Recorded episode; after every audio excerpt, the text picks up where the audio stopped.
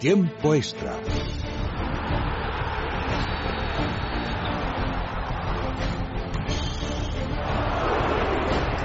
Carlos, mi bola ha ido dentro. No perdemos, no merecemos, no merecemos. Derecha, derecha, rápido. Ojo y señal, se cierra así, se abre. ¡Gol!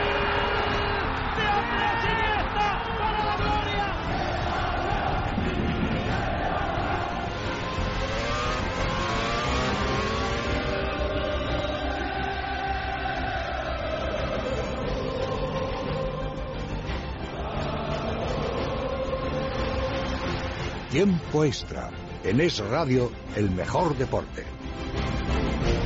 Que poco a poco se acerca el comienzo de la temporada. Hoy ha habido partidos importantes. Está jugando el Barcelona ahora mismo, ganando 3-0 el torneo Joan Gamper ante la Roma. El Real Madrid ha perdido la final de la Audi Cup ante el Bayern de Múnich 1-0. Goles las postrimerías de Robert Lewandowski en un fallo defensivo del Real Madrid que había estado muy serio en defensa hasta ese momento. Además, mañana el Athletic de Bilbao juega la vuelta de la previa de la Europa League. 2-0 defiende ante el Inter Bakú. Mañana césped artificial. Se espera una pequeña encerrona. El Valencia ya conoce sus posibles rivales para la Champions. Lo sabremos en un rato.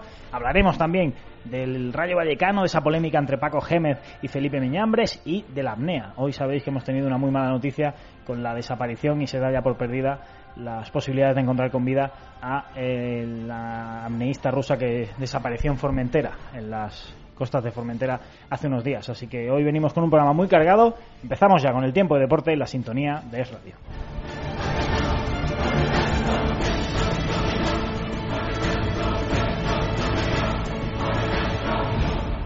Enseguida os contamos qué está pasando en el Joan Gamper de Barcelona, pero antes que nada comenzamos con esa derrota del Real Madrid en Múnich ante el Bayern 1-0. Nos lo cuenta Sergio Valentín. Buenas noches.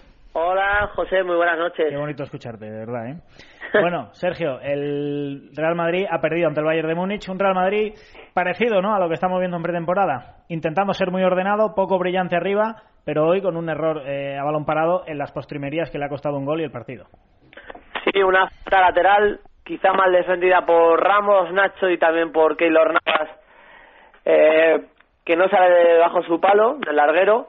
Pero bueno, yo creo que la, la, derrota ha sido justa para el Real Madrid, que ha sido inferior al Bayern de Múnich, sobre todo en la segunda mitad donde se ha echado demasiado atrás, o muchos metros al equipo de Guardiola que hay que poner sobre la balanza que, bueno, lo primero, se ha tomado el partido más en serio, ha puesto un equipo titular mucho más titular que el del Real Madrid, que ha hecho muchos ensayos por parte de Rafa Benítez y que, bueno, para ellos la temporada ya ha comenzado de manera oficial y para el Real Madrid no es más que un amistoso más. Le queda, de hecho, otro el domingo y dos semanas para que comience su temporada de manera oficial. Así que, bueno, es un mal partido del Real Madrid, la verdad es que ha sido bastante malo, pero hay que tener eso, eso en cuenta. Bueno, se ha notado que era un partido amistoso, las rotaciones y todo ello, también es lógico. Ayer jugó el Real Madrid, hoy de salida, por ejemplo, no estaba Modric, no estaba Gareth Bale, no estaba eh, tampoco James Rodríguez. Evidentemente, eh, no es un Madrid que veríamos en cualquier otra situación en el Allianz Arena. Sí, el once titular del Real Madrid ha sido extraño, sobre todo en la parte ofensiva, aunque no dejan de ser pruebas, ¿no? Hemos visto como en la primera parte Jesse e Isco eran los dos delanteros, o al menos los dos jugadores que salían arriba. En la segunda parte, James y Modric han sido los jugadores ofensivos. Llamaba mucho la atención ver a Modric pelearse entre Benatia hmm. y Boateng. Intentando rematar ahí los centros laterales, ¿eh? Era, era imposible, ¿no? Entonces, de, de primera, si ya tienes el físico ganado por parte del Bayern y encima pones a un equipo más rodado eh, y con jugadores eh, titulares, pues lo tienes más complicado si el Madrid pone suplentes. Ha jugado Sericev por la banda izquierda y Lucas Vázquez por la derecha. El ruso no está aprovechando para nada las muchas oportunidades que le está dando Rafa Benítez y se está jugando un puesto en la primera plantilla del Real Madrid o salirse cedido, por ejemplo, al Villarreal, que hay una oferta sobre la mesa.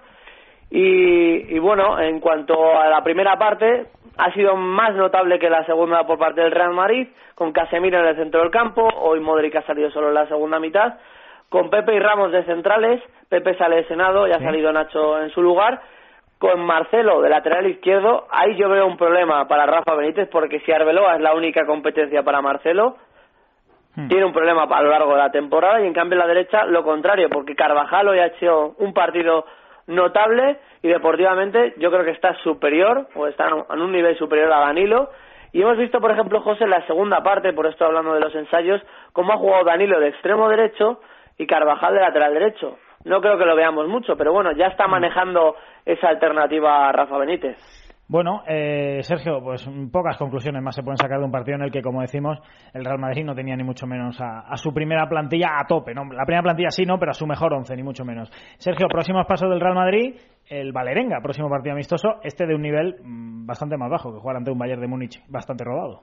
Evidentemente, ese va a ser el partido el domingo, ya con Cristiano Ronaldo, sin Karim Benzema todavía, que tiene una lesión muscular, y vamos a ver... Eh, si algún que otro jugador aprovecha su oportunidad, hoy Marco Asensio también ha, ha tenido bastantes minutos, casi toda la segunda mitad, y como digo, es que en la segunda mitad el Madrid casi apenas ha tocado el balón, el Bayern de Múnich ha tenido 19 ocasiones, eh, el Real Madrid, salvo un par de disparos de cross, nada, eh, Douglas Costa, bueno, ha hecho un roto al Real Madrid, yo no sabía que era tan bueno eh, este jugador. Ha estado muy bien. Sí, tiene un recambio muy bueno eh, Guardiola ante Robben y Ribery.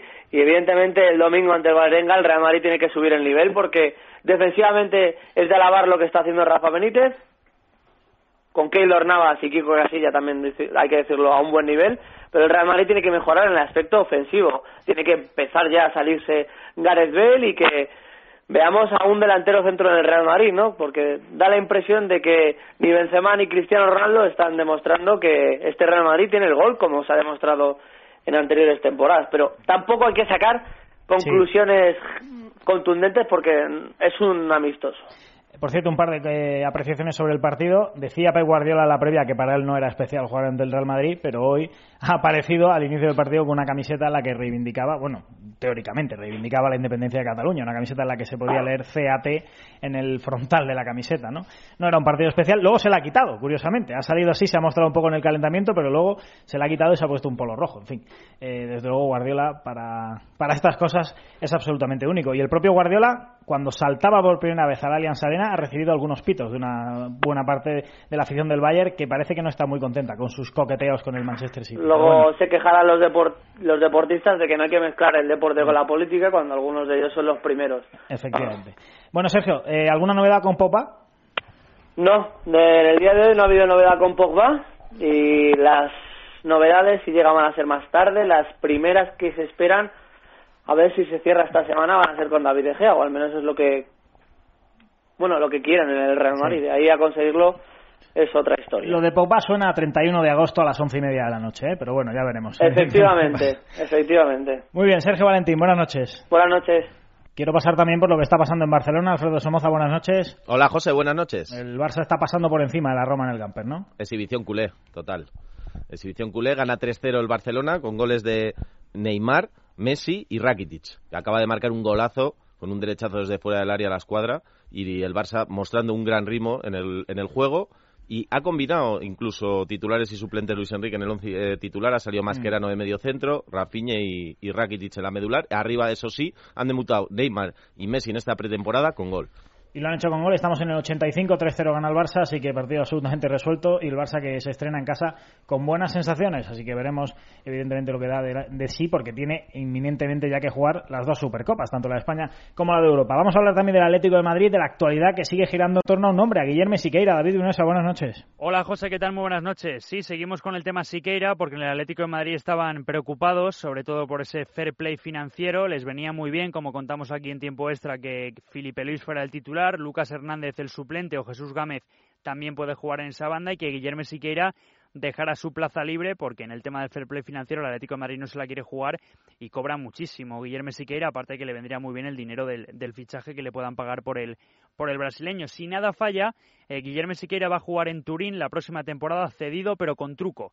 Igual que tenía truco el contrato de Miranda con el Inter de Milán, una temporada cedido pero opción obligatoria de compra, en este caso en el Atlético de Madrid, eh, Juventus y Siqueira sería en torno a 9 o 10 millones de euros lo que pagaría el conjunto turinés, el subcampeón de Europa. Por lo tanto, un Atlético de Madrid que ya tiene prácticamente solucionado ese asunto hasta que no se haga oficial. No se puede, por supuesto, decir que Guillermo Siqueira se va, pero sería lo que quiere el Atlético de Madrid. Lo que viene bien a todo el mundo porque Siqueira no tendría tantos minutos como él quiere en el Atlético de Madrid y la idea es que Felipe sea el titular y tenga un recambio que en principio no dé mayores problemas como Lucas Hernández o, Jesús Gámez. Una pena para Guillermo Siqueira, si finalmente se hace oficial, porque es un jugador que lo ha dejado todo en el terreno de juego, pero no ha tenido oportunidades, no ha tenido continuidad y parece que en Turín sí le pueden dar minutos. Pausita y seguimos en tiempo extra. Doctor Martín Vázquez, ¿qué es el jet lag y por qué nos impide dormir?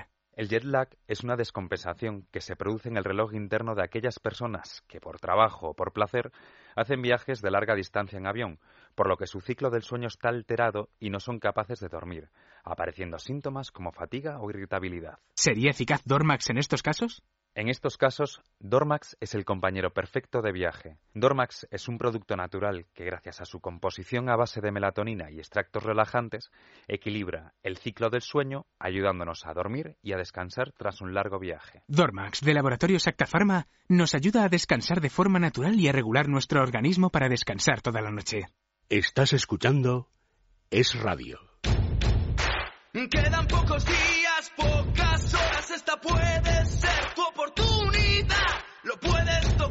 es una realidad. Es el 6 de agosto, no lo dejes pasar. Multimillonario. Extra de verano de la 11. Este 6 de agosto, 20 millones de euros. El premio más grande de la 11 jamás cantado. Continuamos en el radio, sintonía de tiempo extra. Hemos hablado de los tres grandes, del Real Madrid, del Barcelona, que hoy juegan partidos, y también del Atlético de Madrid. Vamos también a abrir un poco el abanico y hablar de la otra liga que también existe y que muchas veces está olvidada. Hablamos del Rayo Vallecano y queremos hablar y comentar esta pretemporada con el compañero de Canal Plus, Daniel Navarro. Buenas noches. Hola, buenas noches, ¿qué tal? Bueno, pretemporada habitual en, en, lo que se refiere al Rayo en cuanto a que cambie media plantilla, pero inhabitual en cuanto a algún pequeño encontronazo de Paco Gémez con Felipe Miñambres, ¿no? Pues sí, es una pretemporada no habitual, como bien dices, una pretemporada que yo separaría en dos fases. La primera fase, que son los primeros 20 días de pretemporada, el Rayo empieza el 6 de julio, si no recuerdo mal, comienza todo muy bien, Geme renueva, eh, Miñambres, director deportivo, renueva, varios jugadores de los más importantes del equipo, como Baena, C. Castro, Nacho, renuevan, varios jugadores con contrato, todo muy bien, y de repente llega el famoso partido con Cacete, una pachanga veraniega, por decirlo de alguna forma, y cae un 5-0 en contra del Rayo. Hmm. Eso hace que Gémez explote, como todos ¿Saca la escopeta Paco Gémez? Exacto, y cuando la saca, la saca de verdad. Sí, sí, sí, sí. Esto no se corta. Y, ¿eh? y bueno, pues se carga contra el club, contra varios de los jugadores, con frases como no se merecen llevar esta camiseta. Y parece que se va a quedar ahí el tema cuando comienza la gira por China. y, ahí pues digamos que es el culmen de este volcán que está cargado de, de lava y entra en erupción. Dice que el fichaje de Dudu, del chino, que no lo ve bien, que le, le, ha sentado como un tiro, empieza a cargar contra la pretemporada, cosa que por una parte veo normal, porque creo que es una semana que pierdes, cinco días que pierdes, por un patrocinador que entiendo que... la pasta es la pasta, ¿no? claro, la pasta es la pasta, pero por ejemplo el otro día leía una entrevista de Paco que tampoco es que entren 10 kilos, que es una cantidad, digamos, mínima para lo que supone irte a China a jugar un amistoso contra un equipo de nuestra liga, como la Real Sociedad. Y bueno, partiendo de ahí, tenemos dos cabros de Gémez, llega la presentación de, de Ebert y Miñambres habla. No es el presidente el que habla, todos esperábamos que fuese el presidente el que diera las explicaciones sobre este fichaje un poco misterioso, pero es Miñambre, el director deportivo. Él comenta que Gémez sabía de ese fichaje chino hace dos años, que lo sabía, cuando Gémez no dijo eso, y que no le gustaban las mentiras. Hmm. Yo la verdad que lo veo eh, un problema bastante importante, porque como todos sabemos el Rayo es un equipo muy humilde, un equipo en el que todos sus estamentos tienen que estar unidos para lograr la permanencia. Y que yo creo que buena base del éxito se basa en la buena comunicación y comunión que ha habido siempre entre Paco y Felipe, que ha sido clave en los éxitos de este equipo, ¿no?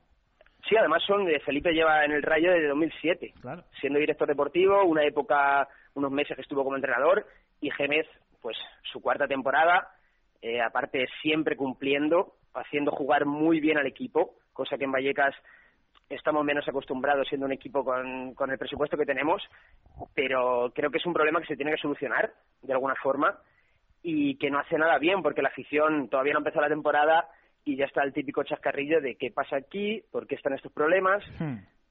Creo que alguien tiene que dar una explicación y creo que ese, por una parte, debe ser el presidente. Mm. Aún así, eh, Daniel, la sensación que da es que este Rayo de nuevo ha vuelto a fichar bien. A mí Ever me parece un jugador extraordinario. ¿eh? Sí, Ever, por ejemplo, Bebé, me parecen Mm. jugadores, eh, Ever, eh, recordar que le quería el Atlético de Madrid tras Sí, su sí. gran temporada en Valladolid. Lo que pasa es que la cabeza le funciona regular, pero las piernas Sí. le funcionan de maravilla. Sí, sí, ahí está la típica anécdota, por ejemplo, en Valladolid, que estando lesionado iba en bicicleta al entrenamiento, cosa que no le aconsejaban, pero él, bueno, pues tiene una personalidad, digamos, un poco diferente. Creo que Paco le puede hacer jugar bien y ponerle un poco en su sitio. Bebé también me parece un fichajazo, la segunda parte de la temporada que estuvo en Córdoba lo hizo bastante bien. Y luego, bueno, en defensa, por ejemplo, Llorente, el chaval del Castilla, creo que es un chico joven pero con personalidad. Sí. Dorado experimentado. Creo que estamos haciendo una buena plantilla. A falta de algún retoque, por ejemplo, la media punta, nos falta ahí algún jugador. Algún Michu, eh, Algún Michu, exactamente. te iba a decir eso, algún Michu. Está muy complicado ese tema porque eh, Michu estaba cobrando muchísimo en el Swansea. Eh, en el Nápoles, la temporada que estuvo cedido, eh, las lesiones no le respetaron y jugó apenas tres partidos pero creo que sería a la guinda este proyecto si llega Michu. Luego falta algún delantero, se hablaba de Raúl Jiménez, eh, tiene ofertas, como siempre, el problema el dinero, tenía ofertas de Inglaterra, y un portero más, ya sabemos que Paco Gémez siempre cuenta con tres porteros, se hablaba de Juan Carlos, estuvo el año pasado en el Córdoba, y un lateral izquierdo, porque de momento solo tenemos uno, que es Nacho, Nacho Martínez, que renovó, y se hablaba también de esa posición, es decir, tenemos 21 fichas, eh, 21 fichas, perdón, ahora mismo, si se queda Las, que creo que puede ser además un jugador muy importante, pese a esa cabeza igual que tiene un poquito ahí revuelta, y cuatro fichajitos, esperan unos cuatro fichajes. Bueno, Daniel Navarro, ha sido un placer aprender un poquito más de este Rayo Vallecano, pero te vamos a tener que dejar porque ya nos está escuchando precisamente uno de los buques insignias de este Rayo. Gracias y buenas noches. Buenas noches, gracias. Nos vamos hasta Leganés, donde hoy el Rayo ha empatado a cero en un amistoso de pretemporada frente al conjunto pepinero, ha ganado los penaltis y donde nos escucha ya Roberto Tasorras. Buenas noches. Hola, buenas noches. Bueno, un partido más de pretemporada, pero entiendo que ya deseando que llegue lo que todos queréis, ¿no? Bueno, lógicamente estos partidos, pues bueno, intentas eh, sobre todo ponerte bien físicamente. Son partidos en los que, bueno, pues sufres porque hay mucha carga de trabajo durante toda la semana y, y bueno, hay gente nueva, hay que ir adaptándose poco a poco. Entonces, bueno, eh, estos partidos sirven para lo que sirven y lo importante, pues lógicamente, es cuando cuando comience, comience la liga y lógicamente, pues uno está esperando y deseando que llegue. Hablas de la gente nueva, como cada año en el Rayo Vallecano. Es difícil que entre el libreto de Paco Gémez a los que llegan nuevos, porque obviamente a ti no hace falta ya metértelo, pero a los nuevos no es un libreto habitual, ¿no?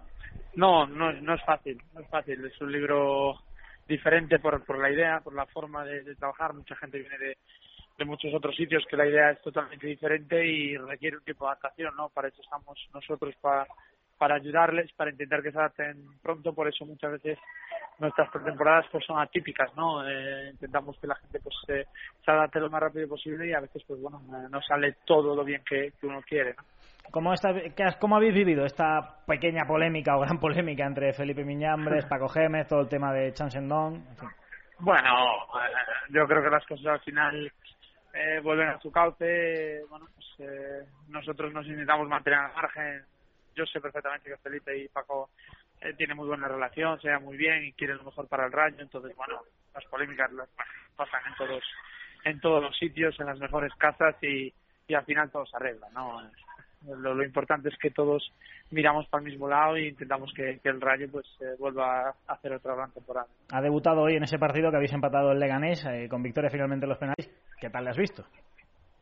Bien, es un chico sobre todo que viene con muy buena predisposición, ¿no? Es un chico que quiere aprender, que viene de otra de otra mentalidad, lógicamente, y, necesita quizás más adaptación, pues a lo mejor que, que, cualquier otro. Entonces, bueno, para eso estamos nosotros para ayudarle. Es un chico muy educado, eh, muy respetuoso y, desde el primer momento pues se, se ha integrado muy bien. Lógicamente necesita su, su periodo de adaptación, nuestra forma de jugar, todo, y bueno, intentaremos que lo haga lo más rápido posible. La ética de trabajo, viniendo de donde viene, se le supone, ¿no?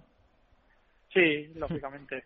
Por eso te digo, es un chico trabajador, educado, eh, que su idea siempre es el respeto, el trabajar, el ayudar y, y eso pues eh, a, a los demás pues nos tiene ganado. Entonces, bueno, solo falta que, que se adapte, que, que se adapte nuestra idea y, y bueno, y que empiece a jugar, ¿no?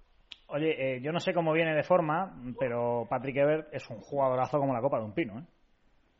Sí, lo sabemos. Sabemos que es un jugador que tiene unas cualidades muy buenas, que Valladolid ya las demostró y necesitamos a lo mejor Patrick Eve. Necesitamos que su rendimiento se haga mínimo como el del Valladolid porque porque en Rayo necesitamos la mejor versión de cada uno. Entonces, bueno, eh, también viene de otra liga, viene de otra, de otra idea y, e intentaremos que, que se adapte lo más rápido posible, pero sí que necesitamos el, el mejor Patrick Evere y estamos seguros de que, de que va a ser así. El Rayo nunca deja indiferente a nadie. Este año fue noticia, entre otras cosas, por esa equipación, esa segunda equipación, eh, bueno, pues tan llamativa, ¿no? Y tan solidaria. ¿Qué te parece a ti?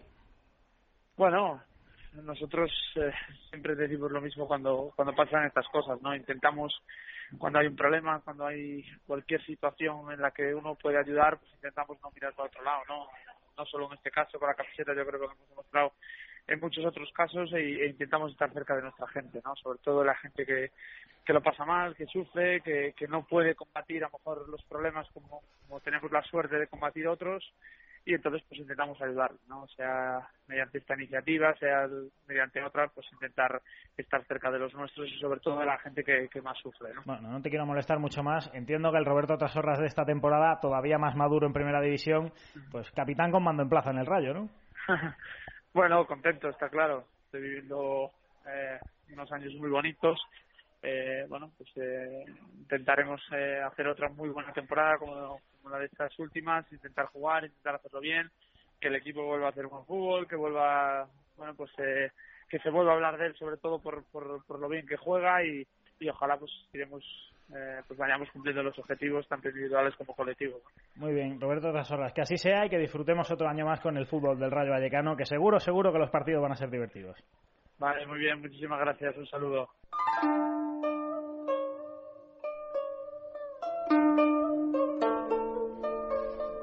Pues vamos a hablar ahora de uno de los protagonistas de las últimas semanas. Ya sabemos, lo venimos diciendo en este programa, hemos hablado mucho del Rayo Vallecano y vamos a hablar precisamente de Sanchendón, al que Monse García, buenas noches. Buenas noches. Como viene presentando ya durante toda esta semana y lo que queda de programa hasta que comience la liga o hasta todo el mes de agosto, eh, nos va a presentar las caras nuevas de la liga. Hoy le toca a este chino lateral del Rayo Vallecano que ha traído tanta polémica. Monse, ¿quién es Sanchendón? Pues sí, yo creo que uno de los fichajes exóticos de, del mercado de verano, yo creo que teníamos que hablar de él pues por todo el revuelo que se ha formado. Eh, es un jugador chino de 26 años de edad, puede jugar tanto de lateral como de extremo y, y bueno, llega a la liga pues con una polémica eh, generada por, por su contratación, ya que el Rayo Vallecano pues eh, ha decidido contratarle debido a, a, ese acuerdo que tiene con su patrocinador en el que la, le exigía que esta temporada tenía que tener un jugador chino en su plantilla, algo que evidentemente como ya conocemos a Paco Gémez no le ha sentado nada bien, él considera que nadie de fuera tiene que imponer al club quién fichar y en qué condiciones, pero bueno, también él yo creo que ha intentado limar asperezas y ha dicho que, que, el chico no tiene culpa, que es un cielo, que llega con muchas ganas y que evidentemente dentro de las posibilidades que tenían han cogido al jugador que mejor se podía adaptar a, a sus cualidades. Sobre todo también teniendo en cuenta que hay un nexo de unión ahí que es Gregorio Manzano, que ha hablado con ambas partes, eh, yo creo que tienen buena relación y, es el que mejor asesorado a Paco Gémez con este, con este chico. Bueno, Sánchez Don persona es un cielete, ya lo hemos conocido, y el Sánchez Don jugador, ¿qué podemos esperar de él? Bueno, pues tiene bastante experiencia en su selección, donde es uno de los líderes.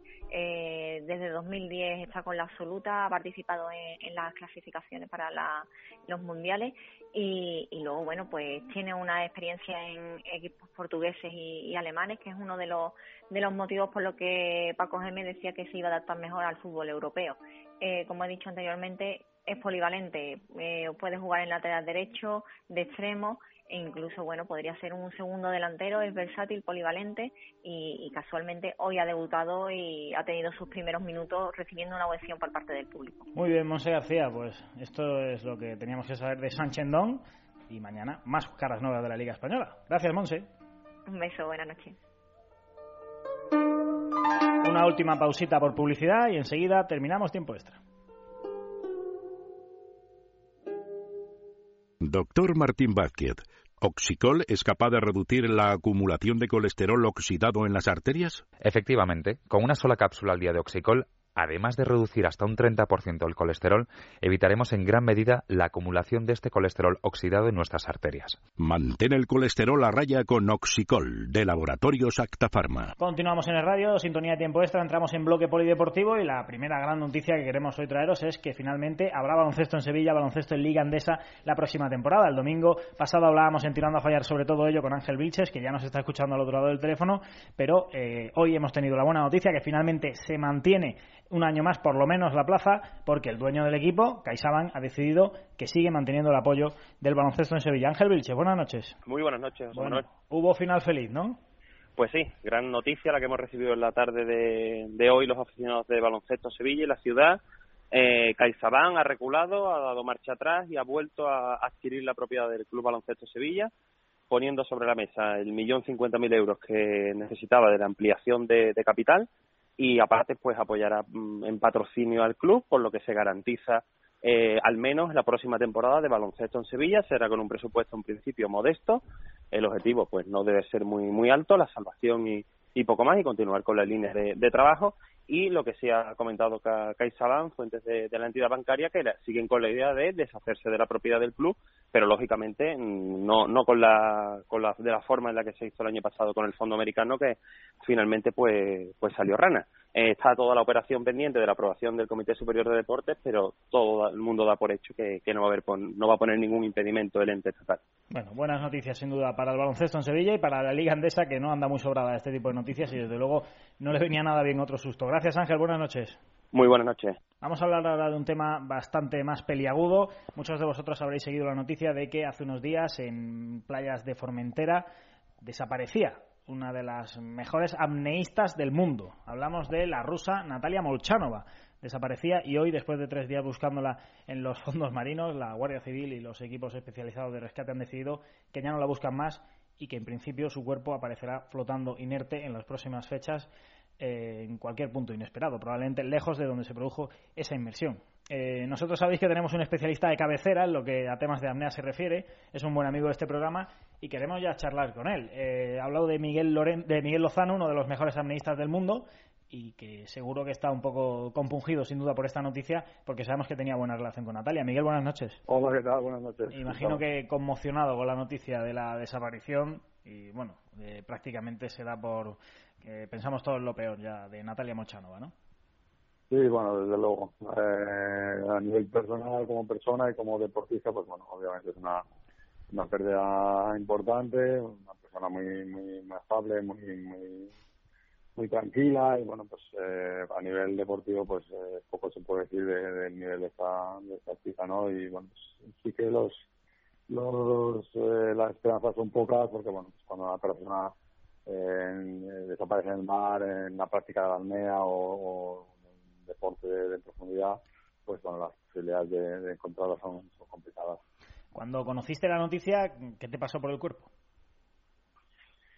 Bueno, eh, me avisaron los amigos antes que, bueno, que parecía que había desaparecido, luego apareció, bueno, pues eh, lo primero pues un shock, ¿no? Porque no lo esperas, esperas quizá más de, de principiantes, de gente que, bueno, está entrenando sin, sin tanto conocimiento, pero bueno, ella es una persona con muchísima experiencia.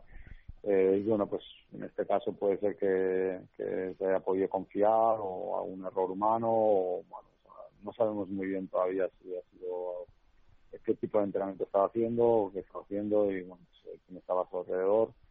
Y bueno, pues eh, me he hecho desgraciado, pero bueno, es, es poco habitual. Porque la gente cree que es un deporte de mucho riesgo y para locos y demás, en realidad es un deporte muy muy seguro, con unos protocolos muy definidos, con una seguridad muy controlada pero siempre dentro del ámbito de la competición, del entrenamiento, en el que estamos bastante eh, pues bastante controlados por, por la gente de, seguridad y bueno, pues cuando se sale un poco de esos protocolos es cuando ocurrir los accidentes.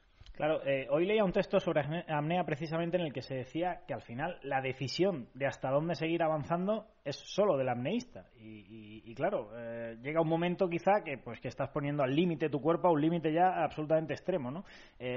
bueno, Es una decisión tuya, nadie te puede parar y decir, ya te estás pasando, ¿no? Tú sigues hasta que tú quieras, ¿no? No, bueno, eso es, eso es relativo. O sea, eh, digamos que en, en entrenamientos eh, tú no tiras un cabo al fondo y bajas todo lo que puedas, sino que entrenamos de forma gradual, vamos a- aumentando las profundidades eh, de forma progresiva y vamos avanzando metro a metro en la, en la profundidad, ¿no?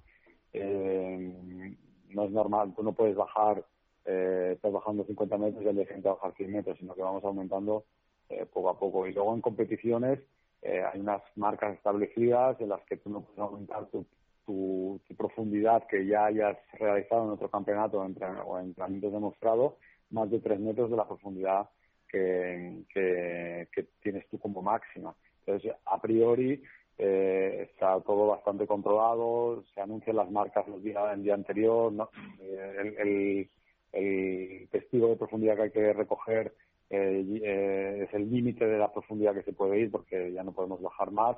Entonces, bueno, no es que se eche un cabo y bajemos todo lo máximo que podamos y cuando queramos empezamos a dar la vuelta. Está, lo que hacemos en competición está entrenado previamente y no es un día a lo loco, sino que hay un entrenamiento eh, Claro. detrás. ¿no? Eh, además, eh, si no me equivoco, mm, una cosa fundamental es que no se puede salir de golpe, ¿no? Hay que salir de una forma progresiva porque muchas veces puede parecer, parecer para los que no entendemos esta práctica que cuando uno se agobia lo que interesa es salir corriendo de ahí, ¿no? Pero creo que no, creo que hay que mantenerse bajo, bajo cerca ya de la superficie un tiempo, ¿no? Bueno, a ver, depende de cómo entiendas. Eh, tú puedes ascender todo lo rápido que quieras porque no hay un problema a nivel de enfermedades compresivas como ocurre en el buceo eh, con botellas, ¿no? En submarinismo porque nosotros no acumulamos, eh, digamos, nitrógeno eh, en, en- en sa- en sangre por, por, por los pocos litros que tenemos de, de aire en nuestros pulmones, entonces no es un problema de ascender rápido, no. Pero obviamente cuando ascende rápido por el, descontrol, de pánico y demás, que suele ser más en los principiantes, en los profesionales es raro porque lo tienen más entrenado. Eh, denota pues pues eh, ansiedad, denota pánico y es donde hay más consumo eh, porque porque aceleras el ritmo cardíaco, el movimiento y aumenta el consumo. Pero vamos, que el ascenso a priori eh, puede ser todo lo rápido que Mm. quieras, que no es un problema de, de gases en este caso. ¿Alguna vez has tenido la sensación de decir, hoy me he pasado un poco? O, siempre tienes esa adrenalina ahí que, claro, nunca sabes si podías haber ido un pelín más allá. Mm, Bueno, no, eh, estamos acostumbrados a, como te decía, a entrenar de forma muy progresiva, a repetir, sí que hay días que estás mejor, te sientes mejor o te sientes más fuerte o, más débil, entonces, bueno, pues tienes que decidir eh, si el entrenamiento tiene, puedes apretar más o menos, eh, pero bueno, y sobre todo a nivel de adrenalina no tenemos, en, nuestro caso es todo relajación, eh, respiración, bajar el ritmo cardíaco, la adrenalina no es nuestra No es buena nuestro- consejera. nuestro aliado, ¿no? Entonces, eh, no, simplemente nosotros nos acostumbramos a conocer nuestro cuerpo mucho, a saber cuáles son las ganas de respirar, eh, las que tenemos que darnos la vuelta o realmente podemos extender mucho más.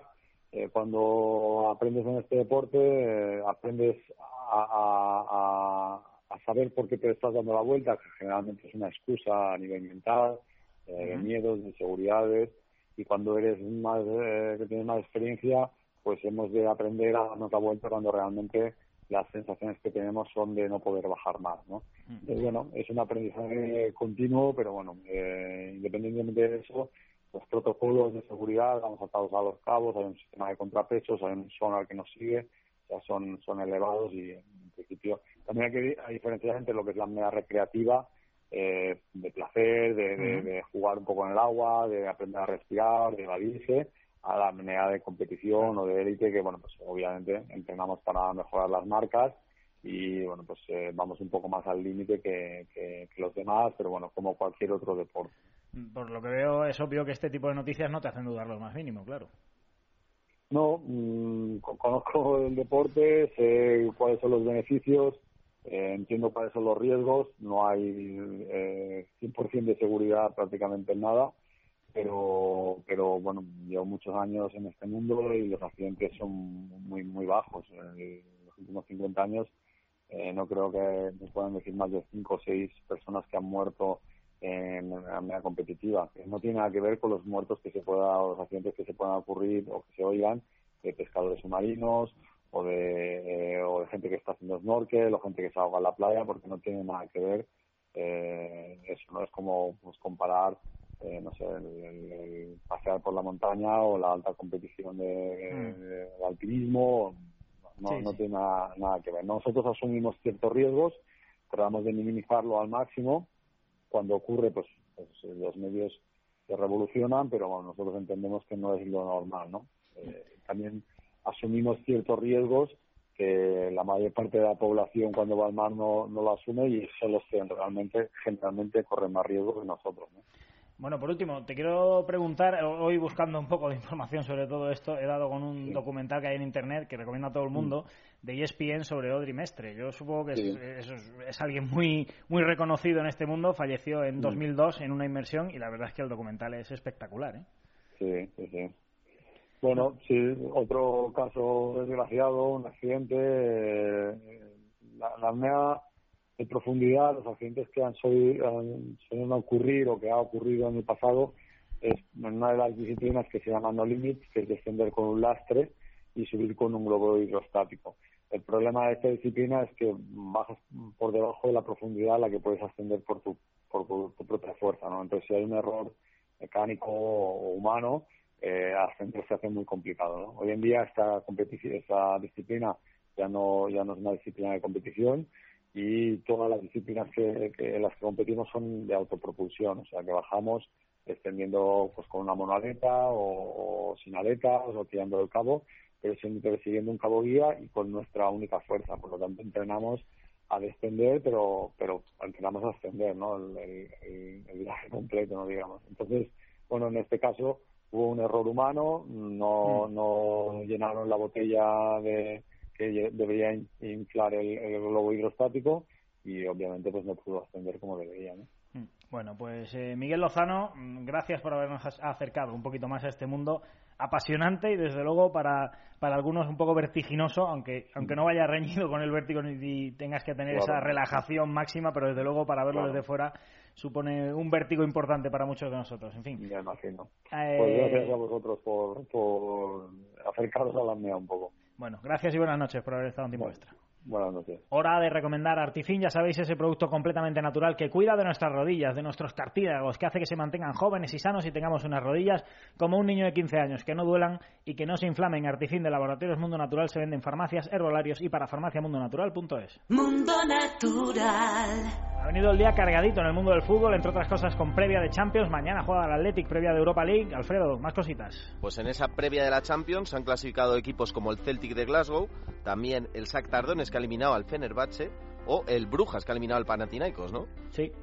Además, eso es, dime te decía que el Valencia ya conoce también sus cinco posibles rivales para la previa de la Champions. Precisamente después del desenlace de la segunda ronda, el equipo español jugará contra el Alacho, el Mónaco, el CSK de Moscú, el Brujas o el Rapid de Viena. Uno de estos cinco será el obstáculo a superar para estar en la fase de grupos de la máxima competición continental. El sorteo será este viernes 7 de agosto a las 12 en Nyon. El delantero uruguayo Nico López se ha convertido en la séptima incorporación para esta temporada del Granada, al que llega cedido por el Udinese italiano. Y el Athletic, que mañana se enfrenta al Inter, va con la vuelta de la previa de la Europa League. Qué sorpresa un jugador del Udinese que llega al Granada. Esto es algo, algo absolutamente inesperado. Agustín, más deporte. Buenas noches, por cierto, que no te he saludado. Buenas noches, José. En baloncesto, la selección española sigue con su preparación para el Eurobasket y hoy le ha tocado hablar a Pau Rivas. El nuevo jugador del Barcelona ha declarado que no está en el equipo para hacer de Navarro y que llega al combinado nacional para ser él mismo y aportar las cosas que sabe hacer. Además, Rusia pierde un jugador clave, el base Alexei Yesbet, por unas molestias en la espalda, a la espera, todavía eso sí, de la resolución de este fin de semana de la FIBA, que dejaría a Rusia sin torneo y sin competiciones internacionales. Y en la NBA, mala noticia para los Utah Jazz, ya que su joven base australiano Dante Exum se ha roto el cruzado con su selección y se despide prácticamente de la temporada. En Fórmula 1 ha hablado el jefe de Fernando Alonso y máximo responsable de Honda, Arai. Ha advertido que la escudería mostrará todo su potencial que esperan luchar por los podios y que el objetivo era y es derrotar a los mejores. También ha admitido que no se imaginaban una temporada así de difícil en su regreso a la Fórmula 1. Así de claro. Alfredo, ¿cómo titulamos ahora mismo Libertad Digital Deportes? Douglas Costa destroza la imbatibilidad del Madrid. Gracias Alfredo, gracias Agustín, gracias Carlos Millán en el control de sonido. Nosotros nos vamos, os dejamos con el sexo como cada noche. Mañana más tiempo extra, por supuesto, a las 12 aquí, como un clavo y la actualidad del deporte, las 24 horas del día en libertaddigital.com y también en los servicios informativos de radio. Hasta la próxima. Tiempo extra